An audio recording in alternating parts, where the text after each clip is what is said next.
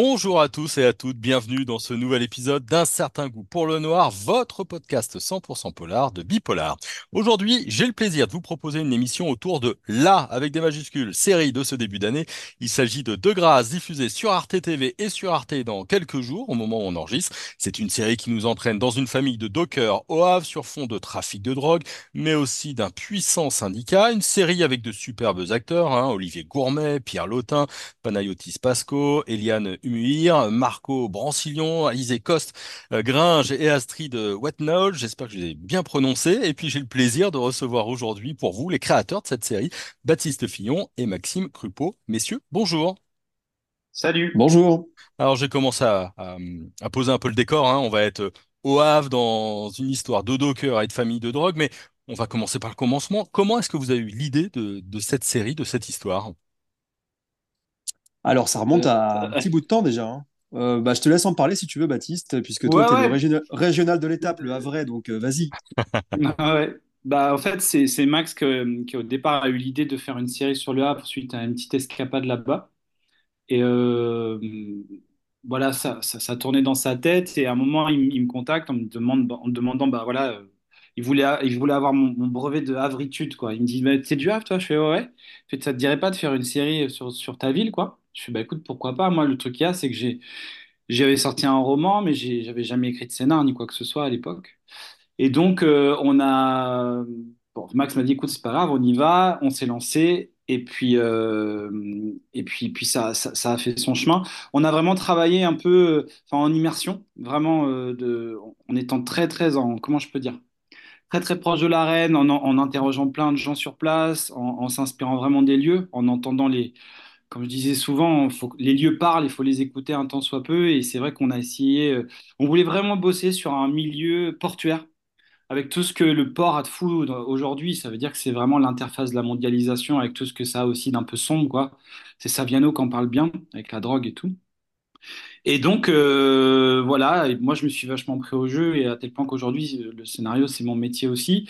Mais ça a été une belle rencontre humaine, artistique, euh, enfin, moi qui, à titre personnel, a complètement changé ma vie, et, euh, et ça se poursuit, donc c'est super. Non, non, de grâce, c'est dans le fond et la forme une très belle histoire, quoi.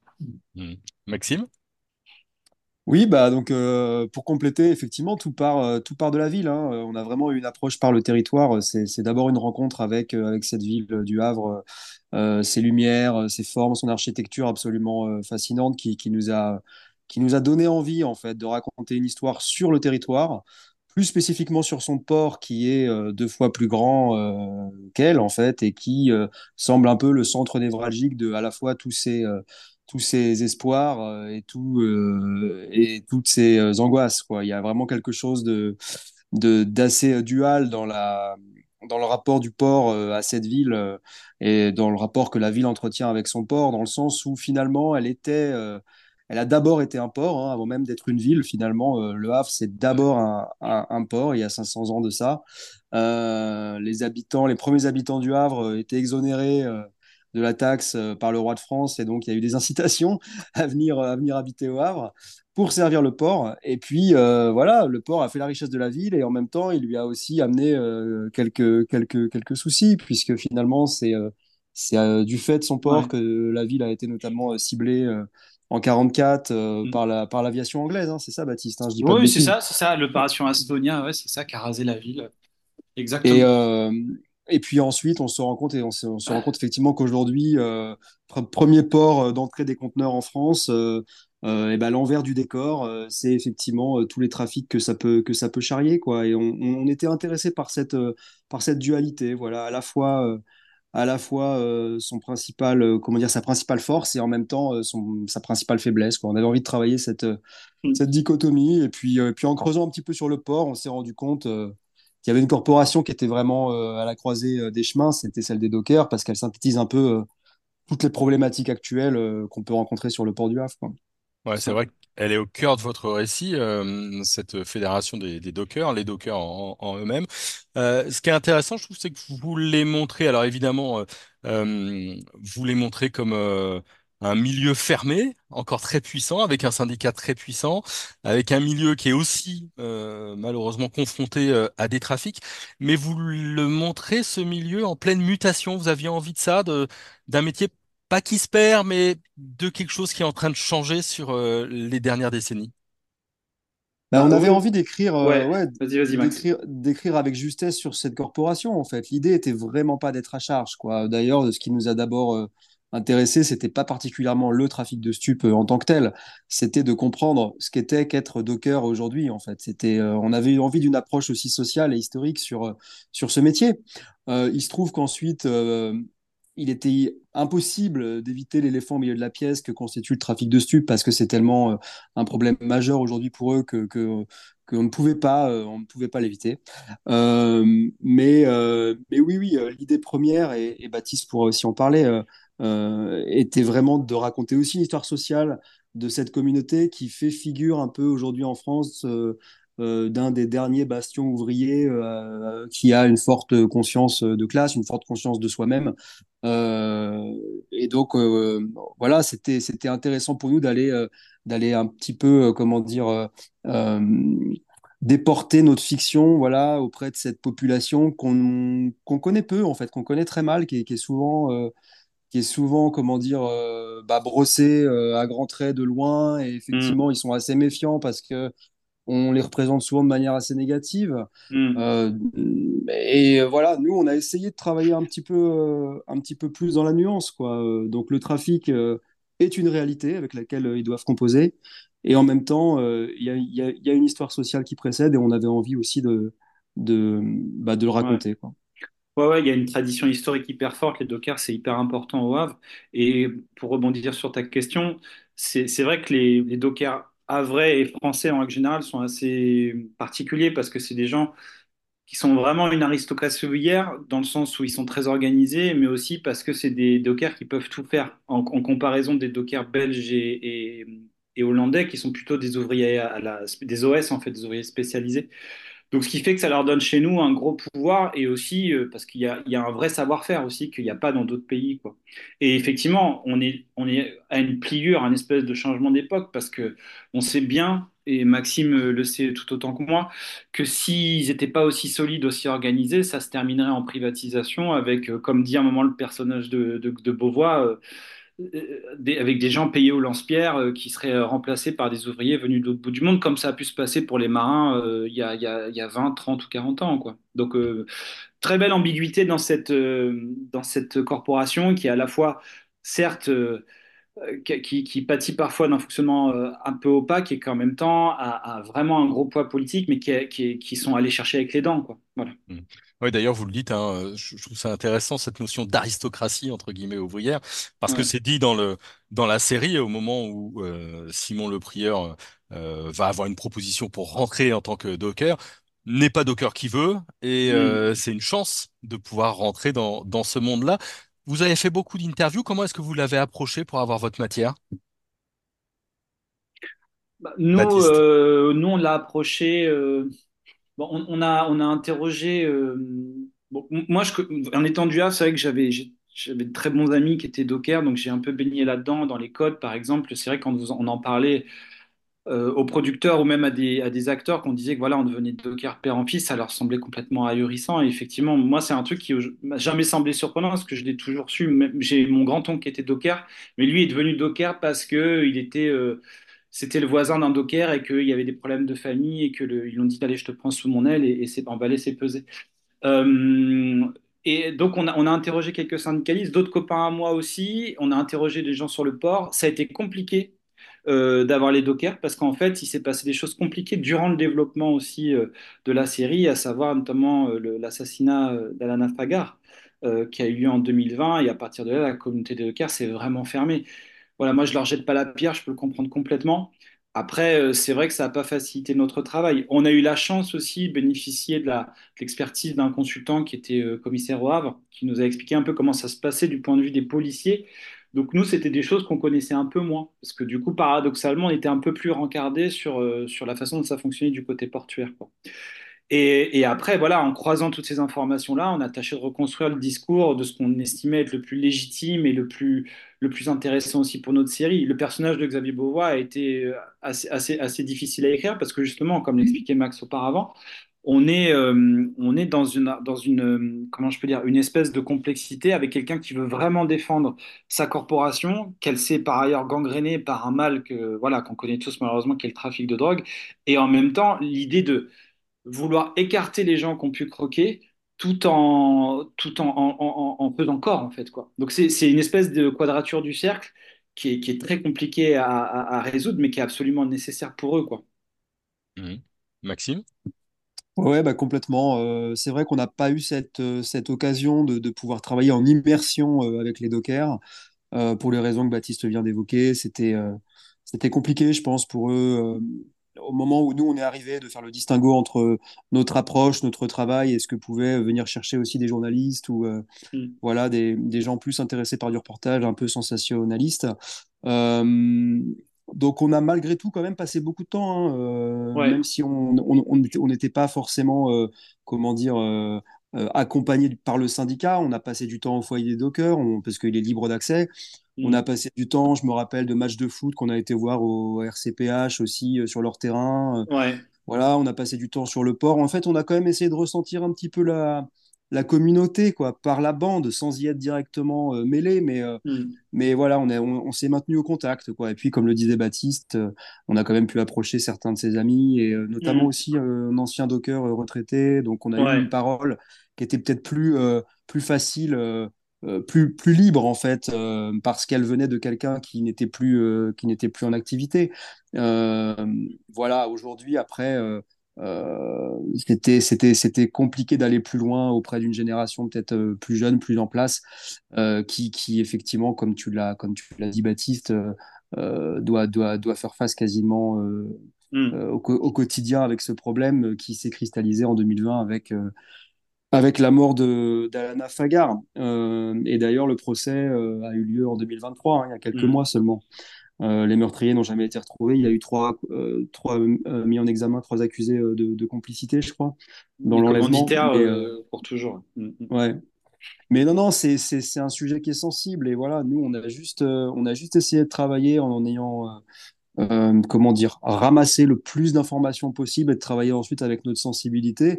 Et ce qu'on espère aujourd'hui, en fait, c'est ça aussi qu'il faut dire, c'est que la série, elle sera, elle sera, elle sera bien reçue par les dockers. Si on n'a pas eu l'occasion de créer énormément d'échanges peut-être en amont, on espère pouvoir le faire après. Et on serait vraiment, euh, on serait vraiment euh, les plus heureux si, euh, bah, si la série pouvait, pouvait avoir trouvé un bon, un écho favorable de leur côté, Mm. être, pro- être projeté au Havre et s'il faut l'accompagner et venir même avoir un débat avec eux, on serait évidemment partant, quoi. Donc c'est quelque chose qui est important pour nous. Ouais, parce qu'il y a aussi une, certaine tendresse dans la manière dont vous les décrivez, euh, comme, un clan, comme quelque chose de fermé, comme une, une famille. Un de vos personnages qui dit euh, les dockers, c'est la famille. Euh, voilà, c'est pour préciser, ce n'est pas que négatif sur, euh, à sur évidemment le, le monde de- des dockers. Et puis il y a cette famille, cette famille, euh, le prieur, euh, euh, un père, euh, donc Olivier Gourmet, qui a 60 ans, c'est le début de, de la série, c'est son anniversaire. Sa femme, ses trois enfants. Vous allez nous tisser un petit peu les relations complexes de cette famille. Tout le monde a un petit peu quelque chose à cacher. euh, Mm. ou, ou pas loin. Euh, c'est une famille euh, pas complètement unie, avec euh, pas mal de, de rancœur aussi. Comment est-ce que vous l'avez écrite? Euh, comment est-ce que vous l'avez imaginé, cette famille de Le Prieur? Ça s'est fait assez Euh, rapidement, oui, hein, c'est ça, ça s'est fait vite, ouais. Mm. Étonnamment, euh, après avoir observé le territoire et avoir passé un petit peu de temps, je sais pas, les personnages sont venus, euh, sont venus d'eux-mêmes. On a commencé autour, euh, on a, on a commencé à travailler autour de la figure du patriarche, hein, euh, Mm. joué par Olivier Gourmet, donc Pierre le Prieur. Euh, on avait envie d'un docker euh, et en même temps, on cherchait un personnage qui soit, euh, comment dire, qui ait sa singularité. Et ce qui est intéressant avec, avec le personnage de Pierre, c'est que finalement, on a conservé cette impulsion première qui nous, l'avait fait écrire de telle manière qu'il n'était pas docker au tout début. Hmm. Il était pilote de bateau remorqueur. Donc ensuite, on en a fait un docker quand on s'est rendu compte que bah voilà, la corporation semblait dramaturgiquement euh, extrêmement intéressante. Donc on a voulu se concentrer sur eux. Mais il a gardé ce côté un peu outcast, un peu, euh, un peu extérieur à, à la communauté, puisque finalement, c'est un docker euh, par alliance. Mm. euh, quand on, quand on s'intéresse au personnage, on se rend compte que la vraie Docker, c'est euh, Laurence, sa femme, et finalement, si elle était née, euh, si elle était née garçon, probablement que c'est elle qui aurait pris, euh, Ouais. qui aurait, qui aurait pris la place, quoi. Mm. Euh, sachant que les, les, sur, sur, le- sur les docks, effectivement, les femmes n'ont pas, euh, n'ont pas beaucoup de, beaucoup de place en dehors du foyer euh, des dockers. euh, Mm. euh, donc euh, voilà, le personnage de Pierre, pour nous, c'était intéressant qu'il soit, que ce soit un, un, un, un Docker un peu particulier, donc un Docker par alliance. Et finalement, c'est aussi au fondement euh, bah, de ce qui arrive ensuite à la famille. Hein. C'est, c'est, Mm. l'histoire, elle, elle part, euh, elle part, euh, elle part de là.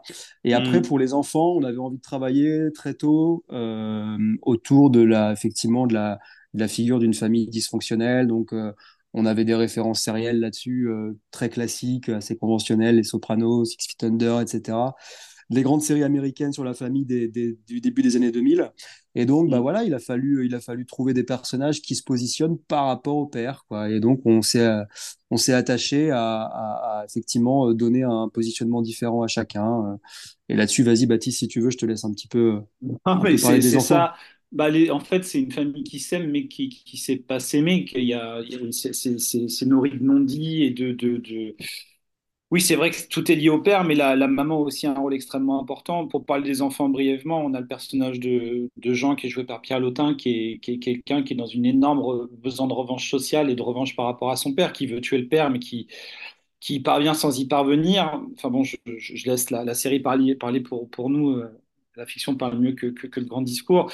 Il y a le personnage d'Emma qui est joué par Margot, qui est la fille parfaite, avec beaucoup de guillemets, parce que c'est la transclasse, celle qui, paradoxalement, est parfaite, mais a quitté la famille pour devenir euh, qui elle était vraiment. Donc elle a, fait le voyage jusqu'à Paris pour servir la justice, pour devenir avocate. Et le personnage de Panayotis Pasco, donc de Simon, qui est euh, quelqu'un d'un peu plus... euh, Panayotis dit que c'est un petit con. Il y a, quelque chose de, ça, mais c'est quelqu'un qui veut se faire tout seul, sachant qu'il n'en a peut-être pas forcément les moyens ou qu'il en a peut-être euh, pas complètement conscience du fait d'avoir l'énergie de pouvoir se détacher de la famille parce que lui, il a reçu beaucoup d'amour, beaucoup, beaucoup d'amour. Et il est quelque part un peu étouffé et il est à la recherche de ses limites, en fait, ce personnage. Mm. Et donc, on a une fratrie qui. Donc, on a le personnage d'Emma et de Jean qui sont très proches l'un de l'autre. Euh, le personnage de Simon est un peu à l'extérieur et en même temps, il a quand même grandi sous la coupe morale de la, de la grande sœur qui, en gros, était, je pense, le modèle aussi à suivre dans la famille. Donc, c'est des. Voilà, on est, on est face à, des, face à des, une fratrie qui, qui s'aime, mais vraiment qui, qui, qui, qui n'arrive pas à faire, à faire famille à proprement parler. Chacun part dans une direction, sachant que chacun aussi a une vision du patriarche qui, lui, n'arrive pas à, faire redescendre l'amour dont il est, dont il est, dont il est redevable quelque part, quoi. La, la vraie famille, je pense qu'elle est dans le couple et euh, ils ont voulu faire racine, mais qu'ils n'ont pas complètement su s'emparer de l'héritage des Dockers, quoi, qui est complètement euh, porté par Laurence, quoi, clairement. Parce que, bon, bah voilà, il se passe ce qui se passe et, et le personnage d'Olivier Gourmet ne, ne- ne- veut avoir la tête de la communauté et ça, ça ne fonctionne pas forcément parce qu'il a une vision qui n'est plus en phase avec le présent, quoi.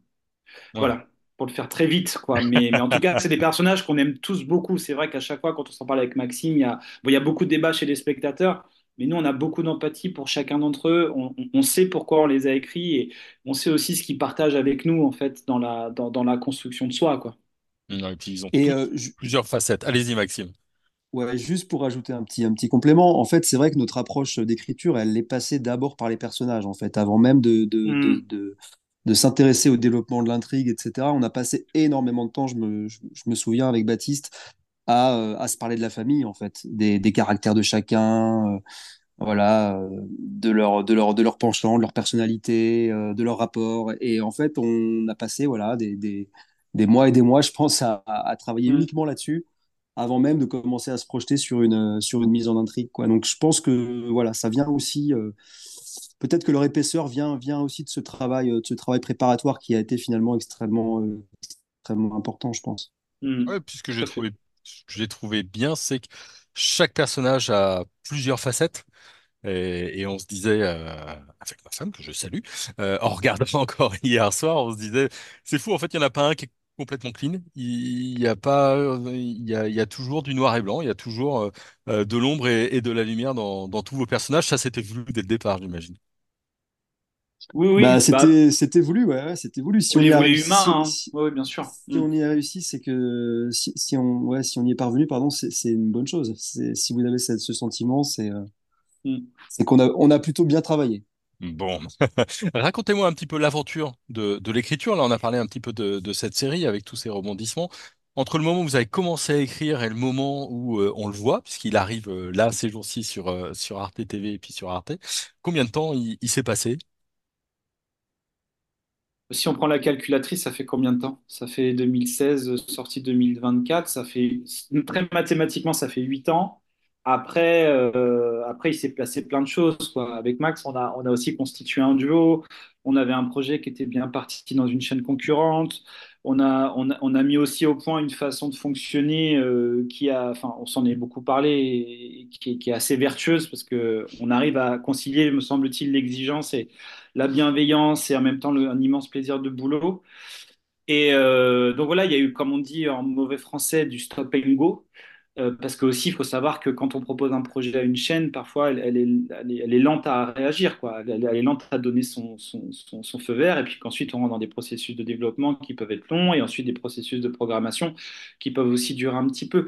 Mais, euh, mais le, voilà, c'est un, un projet qui a été sur le long terme, et je pense que c'est pour ça qu'aussi, à titre personnel, on est plutôt content, parce que c'est, moi, une métaphore un peu rigolote, je trouve, c'est comme la mousse au chocolat, quoi. Faut, pour un beau projet, il faut qu'il y ait un peu d'air et un peu de temps un peu de temps de sédimentation, quoi. Et je pense que, voilà, De Grasse a profité de ça, en fait, vraiment de, ces, de certains temps morts où on a posé un peu le stylo pour se réfléchir à ce à quoi on voulait faire. Et avec Maxime, on travaille beaucoup comme ça, quoi. Ça veut dire on peut pas avoir tout le temps la tête dans le guidon parce qu'on a besoin aussi de prendre le pouls de l'endroit sur lequel on va travailler, de l'époque dans laquelle on vit, et puis voilà, de, faire des stages sur des personnages en disant voilà, non mais celui-là, écoute, il y, a- ça ou ça qui va pas parce qu'il est trop, comme on dit, unidimensionnel. Alors on réfléchit pas avec des termes aussi intello, mais c'est de se dire voilà, d'un coup là, je suis en train de perdre le contact avec lui, j'ai besoin d'autre chose en fait, j'ai besoin qu'on aille un peu plus loin. Donc voilà, c'est, c'est- je fais une réponse un peu plus lente que sur le temps parce que pour moi, le temps est aussi lié à un processus de création et aussi à un processus industriel que les auditeurs connaissent pas forcément. Et je trouve que c'est assez intéressant d'être d'être d'être au courant de tout ça parce que là, en l'occurrence, ça a été très vertueux pour De Grasse, quoi. Hmm. Ouais, c'est vrai. Après, voilà, on venait aussi de finalement de, de nulle part ou à Ouais, on presque rien presque, presque nulle part. Euh, toi, Baptiste, tu disais tout à l'heure que finalement, c'était, bah, t'avais pas encore d'expérience euh, en écriture oui, scénaristique. Moi, j'en avais un petit peu sur des séries, euh, voilà, plus plus conventionnelles.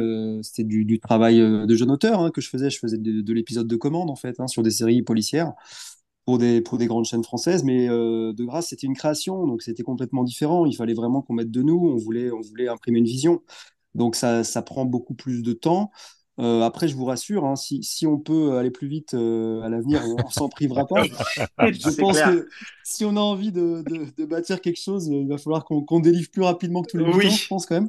oui. Mais, euh, mais non, mais voilà, on, on, arrivait aussi effectivement voilà, d'un endroit, on n'était pas, on n'était pas attendu, il y avait, il y avait, il y avait tout Hmm. à faire.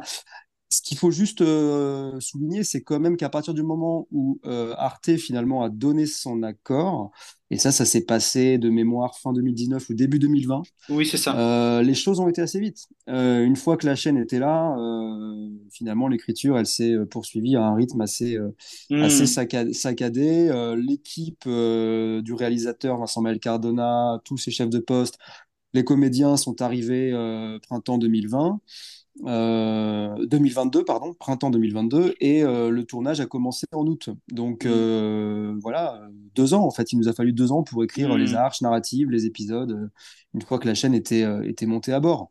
Donc c'est plutôt euh, correct. Ce qui est, ce qui est, ce qui est- ce qui était vraiment compliqué, c'était les phases, euh, les phases amont où on était un peu euh, tout seul avec nos producteurs et il fallait euh, en effet convaincre une chaîne euh, de nous, de nous accorder sa confiance. Et le dossier euh, le- du projet est resté un an et demi, je crois, sur le bureau du directeur de la fiction d'Arte, euh, qu'on remercie de, de- de- d'ailleurs de pas nous avoir de, pas nous avoir lâchés.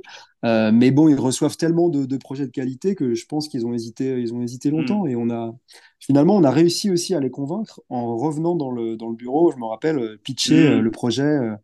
c'est presque, on a, on a dû, on a dû refaire un peu l'argument euh, à l'oral pour, euh, pour emporter la décision. C'était un sacré, euh, un sacré combat aussi de, vendre la série finalement. Ouais, c'est vrai que puis bon, ça a été vite parce que franchement, euh, sans, sans faire de, de, de, forfanterie, ils ont vraiment, ils nous ont fait confiance. Et c'est c'est assez unique d'avoir une relation de confiance à ce point-là avec un diffuseur. C'est c'est et on en a conscience pour le coup. Et, et, parce que c'est vrai, je sais pas Max si tu te souviens de la façon dont on nous parlait de notre euh, où toi t'es arrivé et tout. Moi, en gros, j'avais j'avais un vrai boulot à côté à l'époque. J'étais j'étais cadre dans une dans une grosse boîte et tout.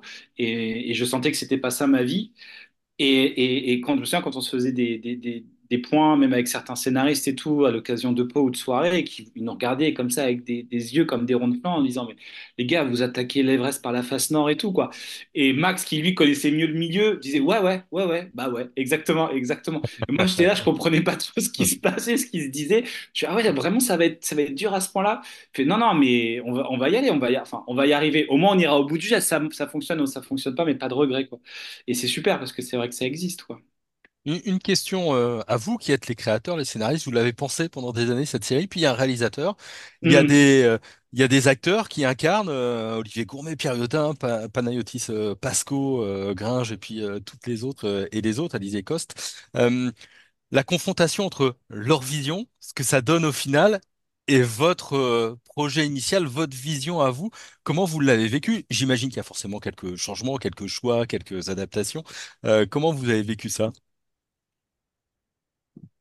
Je pense qu'on l'a vécu aussi, aussi bien que, aussi bien que possible. C'était le, c'était le, le deal de départ. On n'est pas Hmm. réalisateur, ni Baptiste ni moi euh, n'avons, n'avons cette expérience. Euh, euh, il fallait faire confiance et on a pris, on a pris le temps avec les producteurs euh, de, de déjà de choisir puis de d'accueillir Vincent Maël Cardona, qui est, qui est un, qui est un réalisateur brillant, dont le CV parle pour lui. Euh, et, et surtout, on a pris le temps ensuite, une fois qu'il était, qu'il était présent, euh, de discuter, de transmettre. Hmm. On a, on a énormément échangé sur nous. Voilà, on arrivait lesté de. Donc en, en 2022, bah, ça faisait euh, déjà six ans. Donc euh, on avait, on arrivait lesté de, tous, de, de toutes ces années de travail et de vie avec la série. Quelque part, c'était aussi un soulagement que de pouvoir la passer à quelqu'un qui Hmm. C'est arrivait, euh, qui arrivait un peu, un peu, un peu plus frais. Et il se trouve que sa vision, elle, elle rencontrait complètement la nôtre. Voilà, je me rappelle qu'il nous avait soumis un mood board qui correspondait euh, peu ou prou à nos, à nos références aussi. On avait, on avait le sentiment qu'il avait compris la ville, ville qu'il avait déjà euh, fréquentée. hein. il avait déjà fait des repérages là-bas parce qu'il avait, Tout à il avait envie de tourner au Havre. Euh, voilà, il se trouve que c'est De Grasse qui lui a offert cette, cette expérience, mais il était déjà, euh, il était déjà attiré par la ville. Donc ça a été voilà un, un- dialogue approfondi pendant plusieurs, plusieurs semaines et qui a permis bah, que les personnages euh, lui soient, lui soient remis. Et derrière, il a été dépositaire de cette histoire.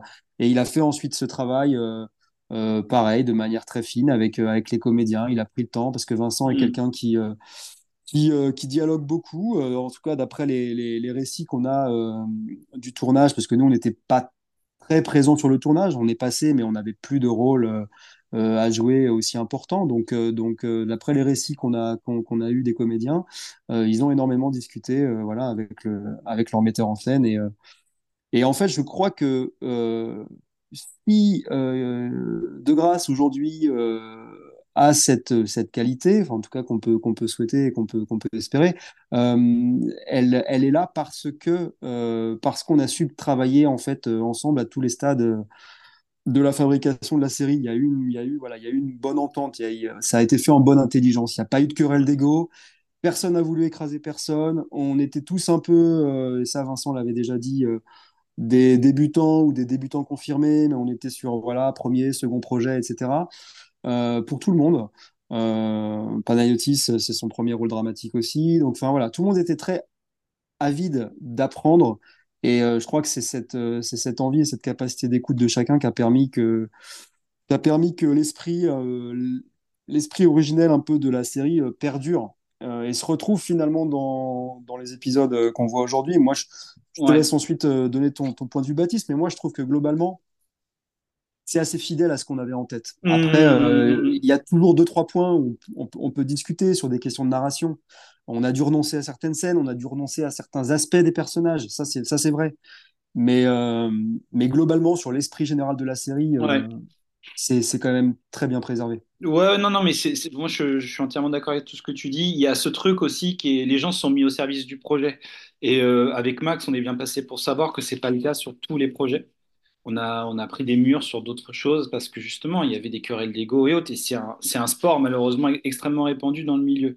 Mais bon, c'est pas, pas plus intéressant. Ce que je voulais dire aussi, c'est que c'est vrai, dès qu'on on a commencé à écrire, on avait vraiment une empreinte quasiment visuelle alors, des lieux, certes, mais aussi de la, presque de la lumière. Et c'est vrai que c'était intéressant, de, ça nourrit vachement la conversation avec Vincent, parce que, je ne sais pas si tu te souviens, Max, mais on parlait du ciel, avec sa texture très particulière, bon, Mm. euh, avec, avec l'impressionnisme. Et c'était vraiment pas des choses intello euh, pour, juste se faire euh, de la masturbation intellectuelle. C'était vraiment une empreinte qui était très forte. On voulait aussi avoir ce rapport de, voilà, on a le titre de grâce, on a un rapport, je dis pas à la religion, mais à presque mystique au destin. Et il faut le jouer dans toutes les ambiguïtés du ciel et de la ville, en fait. Et Vincent, en fait, ce qui était très drôle dans la première rencontre, c'est que je ne vais pas dire qu'il l'avait anticipé, mais il, il était déjà habité de ça, en fait. Et ça, en fait, tout de suite, ça, ça s'est, ça s'est emboîté très rapidement. Et euh, on a passé le flambeau. Et ensuite, bon, au fil du tournage et autres, on a, on a continué à échanger un petit peu, même si c'était lui le capitaine à bord euh, dorénavant. Et ce qui fait, enfin, ce qui fait que, effectivement, comme dit Max, euh, on est, on est, on est extrêmement content du rendu, parce qu'il est extrêmement fidèle. Et pour rebondir sur la question des, des, can- des candidats, pardon, des comédiens, euh, les, comédiens aussi étaient très demandeurs de la façon dont on avait pu écrire les personnages. On a eu de très belles discussions. Je me souviens avec Margot sujet d'Emma, qui est un personnage entre deux. Et, aussi, je me souviens avec Eliane sur le personnage de Joy, qui est aussi un personnage entre deux, avec, parce qu'elles avaient besoin de trouver leur étiage, en fait. Et il y a eu de, même pour nous, elles nous ont aidé à révéler des choses qu'on avait, je ne vais pas dire qu'on ne ressentait pas dans l'écriture, mais qu'on n'avait pas mis forcément en avant et dont elles ont pu s'emparer. Et, et ça fait le lien en fait avec la question précédente, c'est que quand on, on a des personnages, me semble-t-il, assez denses et assez fouillés, ça permet en fait de trouver à chacun son empreinte au sein de ces gens-là. Et ce qui fait que je pense que le travail préparatoire et de chasse-neige extrêmement dense sur la série a permis à chacun d'y trouver sa place, quoi. Voilà.